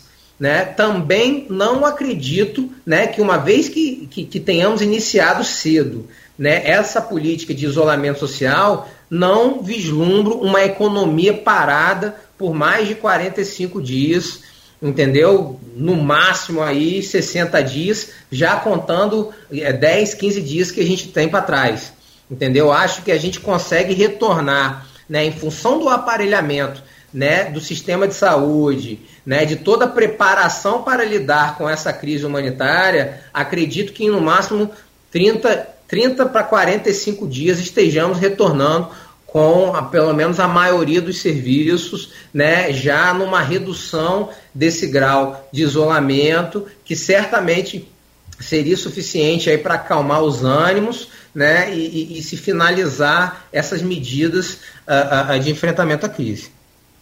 Pedro, logicamente que a gente vai falar sempre de projeção, né? A gente não, não sabe, não dá, não dá para prever o futuro. Agora, é, palavras do próprio, do próprio ministro Luiz Henrique Mandetta é que a gente vai alcançar o platô da curva de, da, da, da pandemia, da Covid-19, o platô, quer dizer, é a estabilização, para junho julho. E, e, e, declínio agosto, agosto e setembro. Quer dizer, nós estamos em, em terminando o mês de março. É, e em todos os países tem sido um. um, um, um eu, eu, eu, veja bem, eu até quero que você esteja certo mas tomando por base a projeção do ministro da, da, da, da Saúde, com base em tudo que tem acontecido, acontecido em outros países, é, isso deve durar, deve durar mais de 45 dias. É, e sobretudo se contrato contrato para trás. Né? Logicamente tem que ser reatualizado. O Carlos Alexandre, inclusive, falou isso ontem, né, que o, a crítica que ele fazia, ele, ach, ele achava que o Itzel pecou por excesso mas melhor pecar por excesso que pela omissão, ele compara no caso com o Bolsonaro, mas deveria ser renovável. O decreto municipal, por exemplo, ele é agora dia 5 de abril. 5 de abril vamos ver como é que está. Mas o pico é dia 20, é, previsto. Junho, crescimento ainda. Platô para junho e julho, quer dizer, estamos falando de um tempo, um de tempo maior, não estamos não? Mas, Luiz, essa projeção ela é feita levando-se em consideração quais estratégias? certo? Porque, por exemplo, a gente enxerga no mundo diferentes formas de enfrentamento. Né? A gente tem alguns países que adotam só a testagem dos graves, outros países que adotam a testagem massiva. A gente vislumbra um cenário que dentro dos próximos 15 dias né, nós é, chegará a rede privada né, e também a rede pública, é, o chamado teste rápido. Né, o que deve sim, sim. fazer com que a gente venha redundar numa estratégia de, de testagem em massa. Acredito que a partir do momento que cheguemos à, testagem em massa, que é o que eu defendo como a estratégia correta, a gente consiga acelerar esse processo de verificação né, das pessoas que estão funcionando como vetores de disseminação e com isso a gente consiga uma redução né, e um aceleramento, vamos dizer assim, da recuperação é, é, é, desses índices de disseminação. Tá entendendo? Isso é minha forma de ver. Eu não sou médico. Não, é sim, lógico, lógico. É a forma como eu enxergo. E outra coisa, essa projeção né, de, de, de estabilização de platô, em que estado né, de sistema de saúde nós estaremos nesse momento? Porque eu acho que todos os municípios, estados e também o governo federal está buscando se aparelhar da melhor forma, com estrutura de CTI, com equipamento para a proteção individual dos seus médicos né? Será que dentro desse platô de estabilização não será possível que o nosso sistema lide com uma forma, é, de forma mais razoável com o cenário que vai se colocar naquele momento? Também temos que ver. Então, eu acho que, como você bem falou, tudo aqui é uma projeção. Se você Sim. olhar a China, que é um país infinitamente mais populoso que o nosso, né? É, eles conseguiram controlar a crise em três meses mediante procedimento de testagem massiva, mediante, de, mediante o aparelhamento né, é, é, do seu sistema de saúde. Então, a gente chegou ao primeiro mês. Né, precisar aqui agora onde nós estaremos daqui a dois meses, né, é, eu acho que é um pouco difícil. A gente pode projetar, mas é um pouco difícil. E mais, são mais dois meses de medidas humanitárias de planejamento de suporte às pessoas em condições de vulnerabilidade. Então, em que né, daqui a dois meses, né, quando chegarmos a esse platô, que condições teremos de cuidar dessas pessoas de vulnerabilidade social? Não sei se serão ideais, mas certamente serão melhores do que as que existem hoje, né? É, o ser humano ele é criativo, ele consegue encontrar alternativas. Né? Eu, eu, costumo sempre dizer: existem dois tipos de pessoas: aqueles que se concentram no problema, né, nos obstáculos, e aqueles que se concentram nas soluções. Então a gente precisa usar toda a nossa criatividade, né, e dentro de um esforço de união, no sentido de encontrar o melhor caminho para o enfrentamento dessa crise, né, para que a gente possa passar por ela né, de uma forma a sentir me menos o efeito da, dessa tempestade.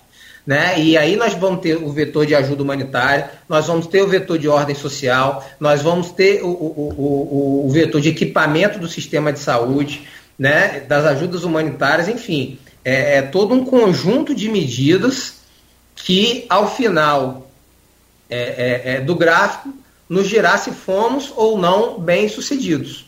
Né? Então eu acredito muito na resiliência e na disciplina ao se cumprir o que está sendo planejado dentro desses diferentes vetores de enfrentamento. Pedro, eu, eu entrevistei, não sei se você teve oportunidade de ver, a campista, uma campista, Cláudia Ribeiro, 51 anos, ela é psicóloga e pedagoga, e mora 27 anos, mora e trabalha 27 anos na Alemanha. Ela mora em Stuttgart, ali no sudoeste da, da Alemanha e trabalha no Ministério da Educação e da Cultura. E ela pegou dados da expansão da Covid-19, um trabalho para o governo federal alemão, né, que foi um dos países que adotou, como você falou, de, te, teste massa, e foi muito exitoso no controle, tem sido até agora. Acho que os dois casos que a gente pode falar de teste massa exitosos são Coreia do Sul, que é vizinha física da, da, da, da China, e a Alemanha, são, são os dois países que, através de testagem de massa, melhor conseguiram combater. Mas ela, ela por ser brasileira e, e, morar, quer dizer, há 27 anos na Alemanha, trabalhar no serviço público da Alemanha, ela acha é impraticável você fazer isso no Brasil, e ela explica por quê, porque a complexidade da situação brasileira é, em primeiro lugar, que o Brasil é fisicamente muito maior que a Alemanha. População muito maior, é, geográfica, geografia física é muito maior, e segundo, pela complexidade da nossa situação, do nosso sistema de saúde, da nossa situação social, como você bem falou aqui, da vulnerabilidade das pessoas. É, a matéria foi, foi publicada no dia 26. Eu republico um artigo que ela escreve lá para o Ministério da, de Educação e Cultura da Alemanha. É, como você falou, é verdade, está prevista. É, se tem o teste PCR, né, que, é o, que é o mais eficaz, que demora mais tempo mas você tem esse teste rápido que deve estar deve, deve tá, deve tá chegando aí, inclusive aqui no Centro de Controle e Combate ao, a Covid-19, a coronavírus em Campos. Mas é, é, Quer dizer, você não acha que é, vai ser impossível a gente adotar uma, uma, uma, uma uma política exitosa como essa, quer dizer, na, como foi adotada na Alemanha e na, e na, e na Coreia do Sul, pela questão da maior complexidade e dificuldade do Brasil e tamanho? Ah, Luiz, sem dúvida eu acho que é mais complexo sim, né? Não só pelo tamanho e pelo número populacional, mas pelo grau de instrução, né? Sim. Pela capacidade econômica do brasileiro, que também é mais reduzida do que a capacidade econômica média do alemão. Cultura né? coletiva cultura coletiva, enfim, enfim é, é, o, a Alemanha principalmente é um país muito aplicado, né? Não conheço bem a Coreia do Sul, mas acredito que seja assim também. também. É, também é. Os asiáticos, de forma geral, também Sim. são. Né? Eu acho que sem dúvida é difícil. Mas, uh, primeiro, o Brasil precisa encontrar, eu penso que ele precisa encontrar a sua própria estratégia, né? Mas sempre atento ao que funcionou.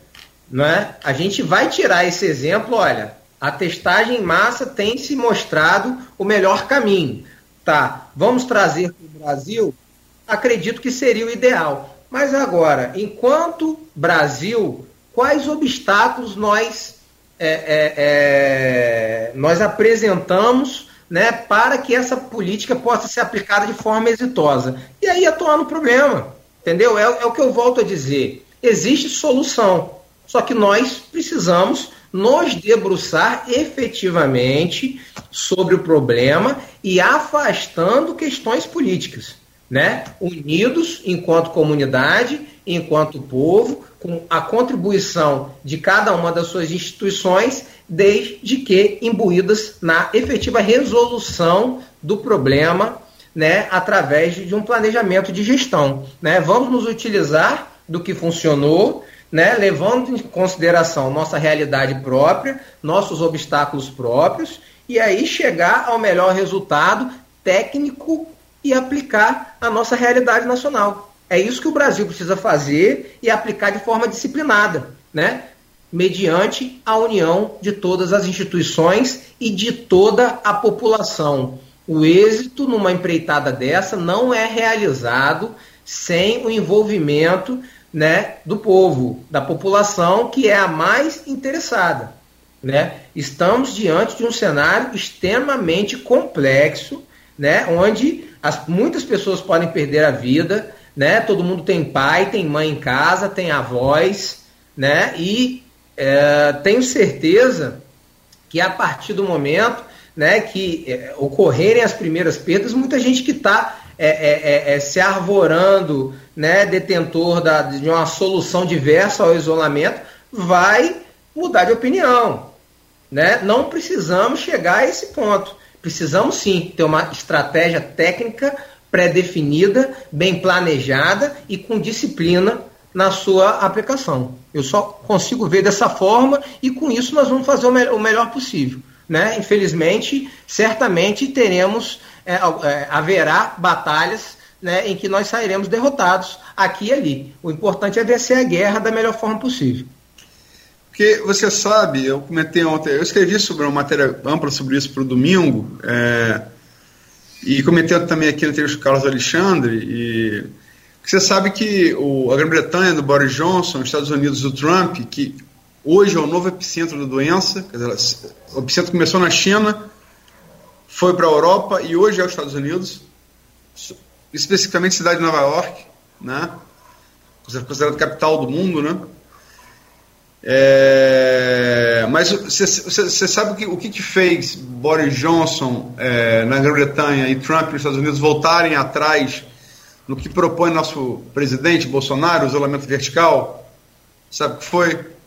Eu só posso acreditar que eles tenham entendido que os prejuízos econômicos seriam ainda maiores caso o isolamento não fosse praticado no, no primeiro momento.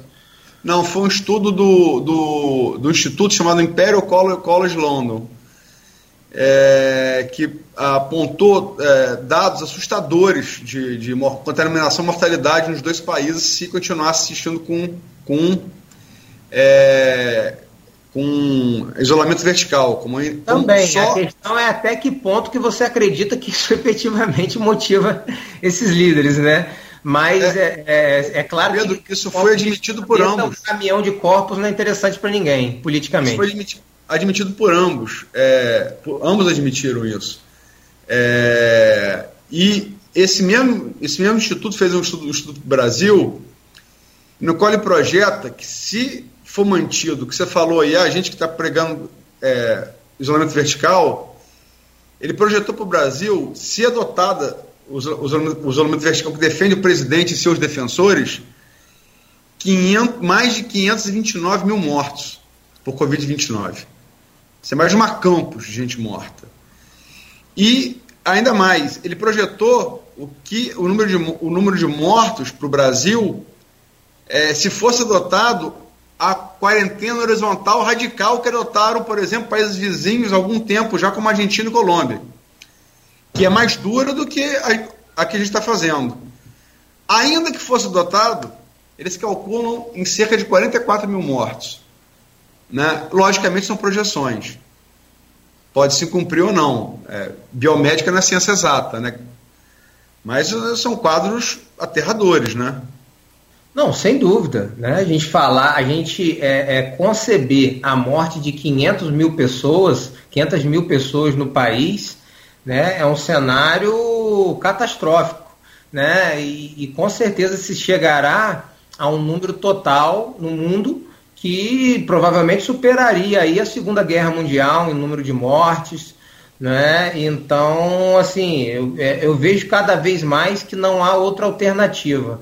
Penso que pessoas que defendem, que ainda defendem, né, são quase terraplanistas, né, quem defende ainda um, um, um, um isolamento vertical, que essas pessoas acreditam, talvez, né, que, que a culpa né, que, do, dos problemas econômicos que advirão é, é, nesse momento seja do isolamento social, quando na verdade o isolamento social é uma estratégia para se combater um problema que já está posto que não há fuga. Né? Nós não temos mais como fugir dessa realidade do coronavírus e precisamos proteger a vida das pessoas. Né? Tenho certeza que crise econômica nenhuma no Brasil causará a morte de 500 mil pessoas. As pessoas falam em suicídio em massa, né? assim, é, são argumentos vãos, né, que na minha forma de ver em nada é, é, é, combinam com a realidade do que a gente observará aqui, né, não creio que será algo tão, será uma recessão econômica, sim, que ainda assim é preferível à morte de centenas de milhares de brasileiros. É, e com, com você concorda um rapaz que entende um pouquinho de economia, chamado Armínio Fraga, que sexta-feira deu entrevista falando exatamente isso, em outras palavras, logicamente que ele é especialista na área, né? E falou que é, é, é, deu um dado interessante, que você sabe é, qual é o percentual da população brasileira é, que está no grupo de risco, ou por idade, ou por doença crônica? Qual? Não sei. 35% da população brasileira. Olha só. Como é que Não, você vai deixar. Que chega a um momento, né, de, vamos dizer, entre as paralisação desses fluxos do sistema de saúde, é, eu tenho certeza que esse grupo de risco vai chegar a uns 80% aí. Porque é, aí tem mais é. socorro, entendeu? E aí, é, como diz, né, ninguém é de ninguém. Não interessa se você tem 30, se tem é, 25 ou 50, se houver a demanda e não houver aparelhamento do Estado para tratar de você, ou mesmo da rede privada, é, não vai interessar se você está no grupo de risco ou não. A chance de você virar óbito é muito grande, como vem ocorrendo na Itália, Espanha, em outros países aí que infelizmente não tiveram a oportunidade, às vezes, né, de adotar a, a estratégia correta. Né, tiveram que trabalhar apenas com projeções, diferentemente do que ocorre conosco, né, que temos um sistema comparativo para avaliar e entender o que tem funcionado no mundo e o que não tem funcionado. Né? Então, nossa responsabilidade de obter uma vitória é muito maior do que a desses países, em que pese até o grau de subdesenvolvimento do país. Pedro, são, são nove, dois. É... Estamos já chegando ao final. Eu vou voltar para a sua área, né, que é a segurança pública, é, queria que você deixasse uma mensagem à população é, do que não só você, mas a, as forças de segurança pública de Campos uh, unidas, de fiscalização, não falo nem, nem só de segurança, de fiscalização, né, tem feito que elas podem esperar que vocês vão fazer nesse período de crise aí que está deixando todo mundo muito preocupado. A Luiz, primeiramente, peço a todos que fiquem em casa, né, para começar. Mas é, é, com relação à segurança pública, é, que todos é, é, possam esperar que estaremos garantindo né, a, a, a viabilidade de ordem pública né, na nossa cidade, tanto a Polícia Civil quanto a Polícia Militar, né, utilizando do apoio eventual de Polícia Rodoviária Federal, né, também da Guarda Municipal, enfim, está pronta né, para garantir o estado de ordem pública, então não precisa existir qualquer pânico nesse sentido. Né? Estaremos garantindo aí que a paz continue a funcionar durante é, é esse período né, de dificuldade, desse período de crise, né, reiterar o compromisso com também uma atuação humanitária por parte das polícias, né, no sentido de fiscalizar e garantir é, a, a, a viabilidade das medidas restritivas determinadas né, Poder Público Federal, né, Governo do Estado, Governo Municipal, no sentido de viabilizar as melhores condições possíveis né, para que possamos atravessar a crise dentro de um, de, de um estado né, de políticas públicas de saúde razoável para o atendimento da população. Então, com isso, é, é, surge a necessidade de se garantir né, é, é, é o, o, cumprimento dessas medidas né, e, por consequente, é, o isolamento social. Estaremos é, é, é, fiscalizando também a forma que o comércio de bens essenciais na crise vem se comportando com relação à comercialização de álcool gel, né, máscaras, enfim, alimentos de primeira necessidade, no sentido de é, é impedir né, crimes contra o consumidor, crimes né, listados na lei de crimes ambientais, é, crimes contra a economia popular né, enfim, cumprindo o nosso papel no sentido de, de, de, prover as condições ideais para que o poder público, né, sobretudo através é, é, da, é, dos médicos, né, tanto da rede privada quanto da, da rede é, pública, possam desempenhar o seu melhor papel. Né? Queria elogiar aqui publicamente os médicos com quem tive contato, né? A doutora Andréia, infectologista do gabinete de crise, também os médicos, doutora Cíntia, doutor Rogério, que vem representando a Cremerge, né? E, e, e estão aí unidos no desforço total de enfrentamento dessa crise, né, com o governo municipal, sobretudo, acho que o governo do estado também, através do governador Witzel, vem é, é, tendo atitudes enérgicas como elas precisam é, é ser nesse momento, né, acho que é, é, ele está muito consciente, né, dos riscos que a população do nosso estado vive nesse momento, né, também tem observado isso pelo, é, é, por parte do prefeito da cidade, e é isso que a gente precisa nesse momento, que nossos gestores estejam conscientes da gravidade do momento, né, e que possam ter uma atitude é, é, ágil e enérgica no enfrentamento dessa, cri dessa crise, no sentido de prover as condições para que os médicos possam desempenhar, para que as pessoas em estado de vulnerabilidade social possam estar é, é, é, é, garantidas, né, possam ter sua existência viabilizada, né, e nós, como parte do esforço de segurança pública, estaremos à disposição né, da, da população é, para, da melhor forma, contribuir para que, dentro desse esforço total, sejamos exitosos ao final.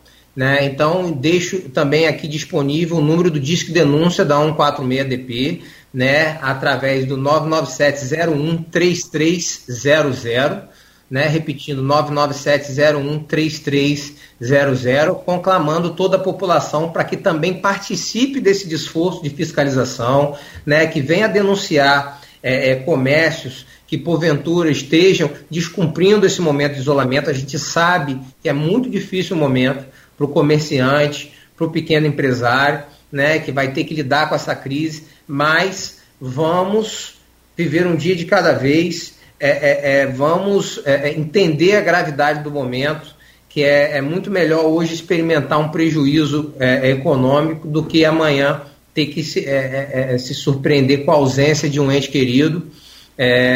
enfim, uma crise séria e que, se Deus quiser, ao final, poderemos olhar para trás e ver que agimos da melhor forma. Cláudio, se você Perfeito. me permite, uhum. é, é, Pedro falou, bem lembrou aqui, que são mesmo é, gente policial, jornalista, a gente pode auxiliar, mas quem está na linha de frente são os médicos, né? Médicos, enfermeiros, né? Fisioterapeutas, profissionais de saúde. Profissionais de saúde, desculpa é. até ter me expressado mal. Todos os não, não, não, não, eu tô, eu tô referendo, tô endossando o que você está falando, queria só estender, porque ontem eu portei no meio aqui do, do bloco falando do, do Centro de Controle e Combate a, Coronavírus de Campos.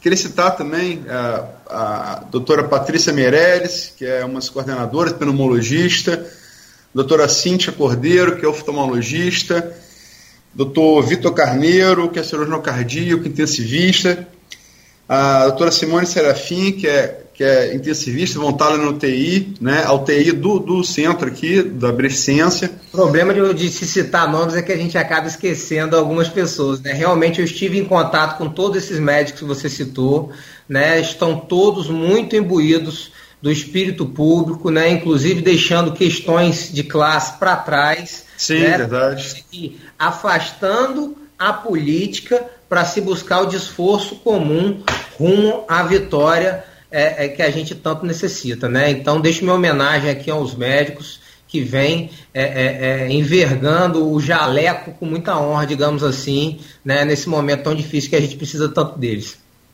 Também o doutor Luiz Otávio, é, Luiz Otávio Enes, que participou do treinamento também lá e vai ajudar, é nefrologista, vai, vai ajudar, que tem muitos casos que graves que derivam para demanda de hemodiálise, né? Do, do, do da Covid, é, sobretudo quando você tem doença pré-existente. Então, é, são, os nossos, são os nossos heróis aí da linha de frente e, e, com eles caminha a humanidade. Isso aí. Porque a gente tem que ter noção do que a gente está enfrentando.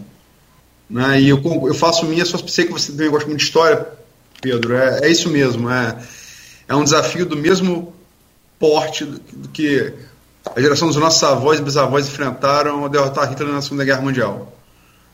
E está todo Sim. mundo muito ciente do, do que tem pela frente. E agora enfrentando dentro do nosso país, né, dentro das nossas casas, na nossa cidade, né, com risco, inclusive, né, nossos pais, avós, diversos entes queridos.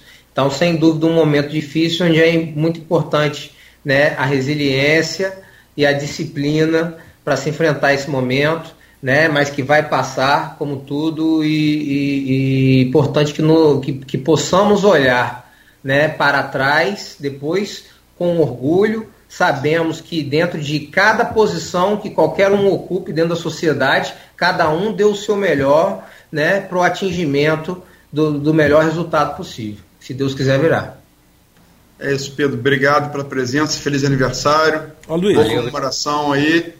Hum. E... Vamos trabalhar mais um cadinho ainda antes de comemorar. Trabalhar mais um pouquinho, trabalhar mais um pouquinho. Obrigado, Claudio. E eu, peço, peço, desculpas a, a, ao ouvinte pelas dificuldades uhum. técnicas, a vocês também. Mas enfim, foi. Ô Luiz, é, se você permite, como foram várias perguntas, a gente teve esse problema, para quem está chegando agora, são 9 e 11 é, a gente teve esse problema de conexão no início do, do programa, atrasou um pouco e não deu Evidentemente que para fazer as perguntas do, dos é, integrantes aí do grupo, né, do Folha... E nem do, do stream, né? Nem do stream. Agora, eu tomei a liberdade, de, me, me perdoe, de eleger uma pergunta, e aí, claro que são todas importantes, são todas claro. né, com, né, relevantes, inte, inteligentes, mas eu, eu tomei a liberdade de escolher uma né, é, que bateu na minha cabeça aqui e a gente não falou sobre isso. E é muito importante nesse momento, se vocês é, é, entenderem assim, de falar sobre o, o, a violência sobre a mulher nesse, nesse período. Só sintetizar um pouco aí, doutor, porque houve é, aumento em várias regiões do Brasil. Como é que está Campos, o, a, a, sua delegacia com relação a esse índice? Aí eu me considero satisfeito, Luiz, no que diz respeito a essas perguntas aí, pelo menos. Bom, a, a, violência doméstica, né, de forma geral, na nossa cidade, é tarefa da, da DEAN Campos, que é uma delegacia especializada no combate à violência à mulher, né, é brilhantemente conduzida pela, pela minha colega doutora Ana Paula.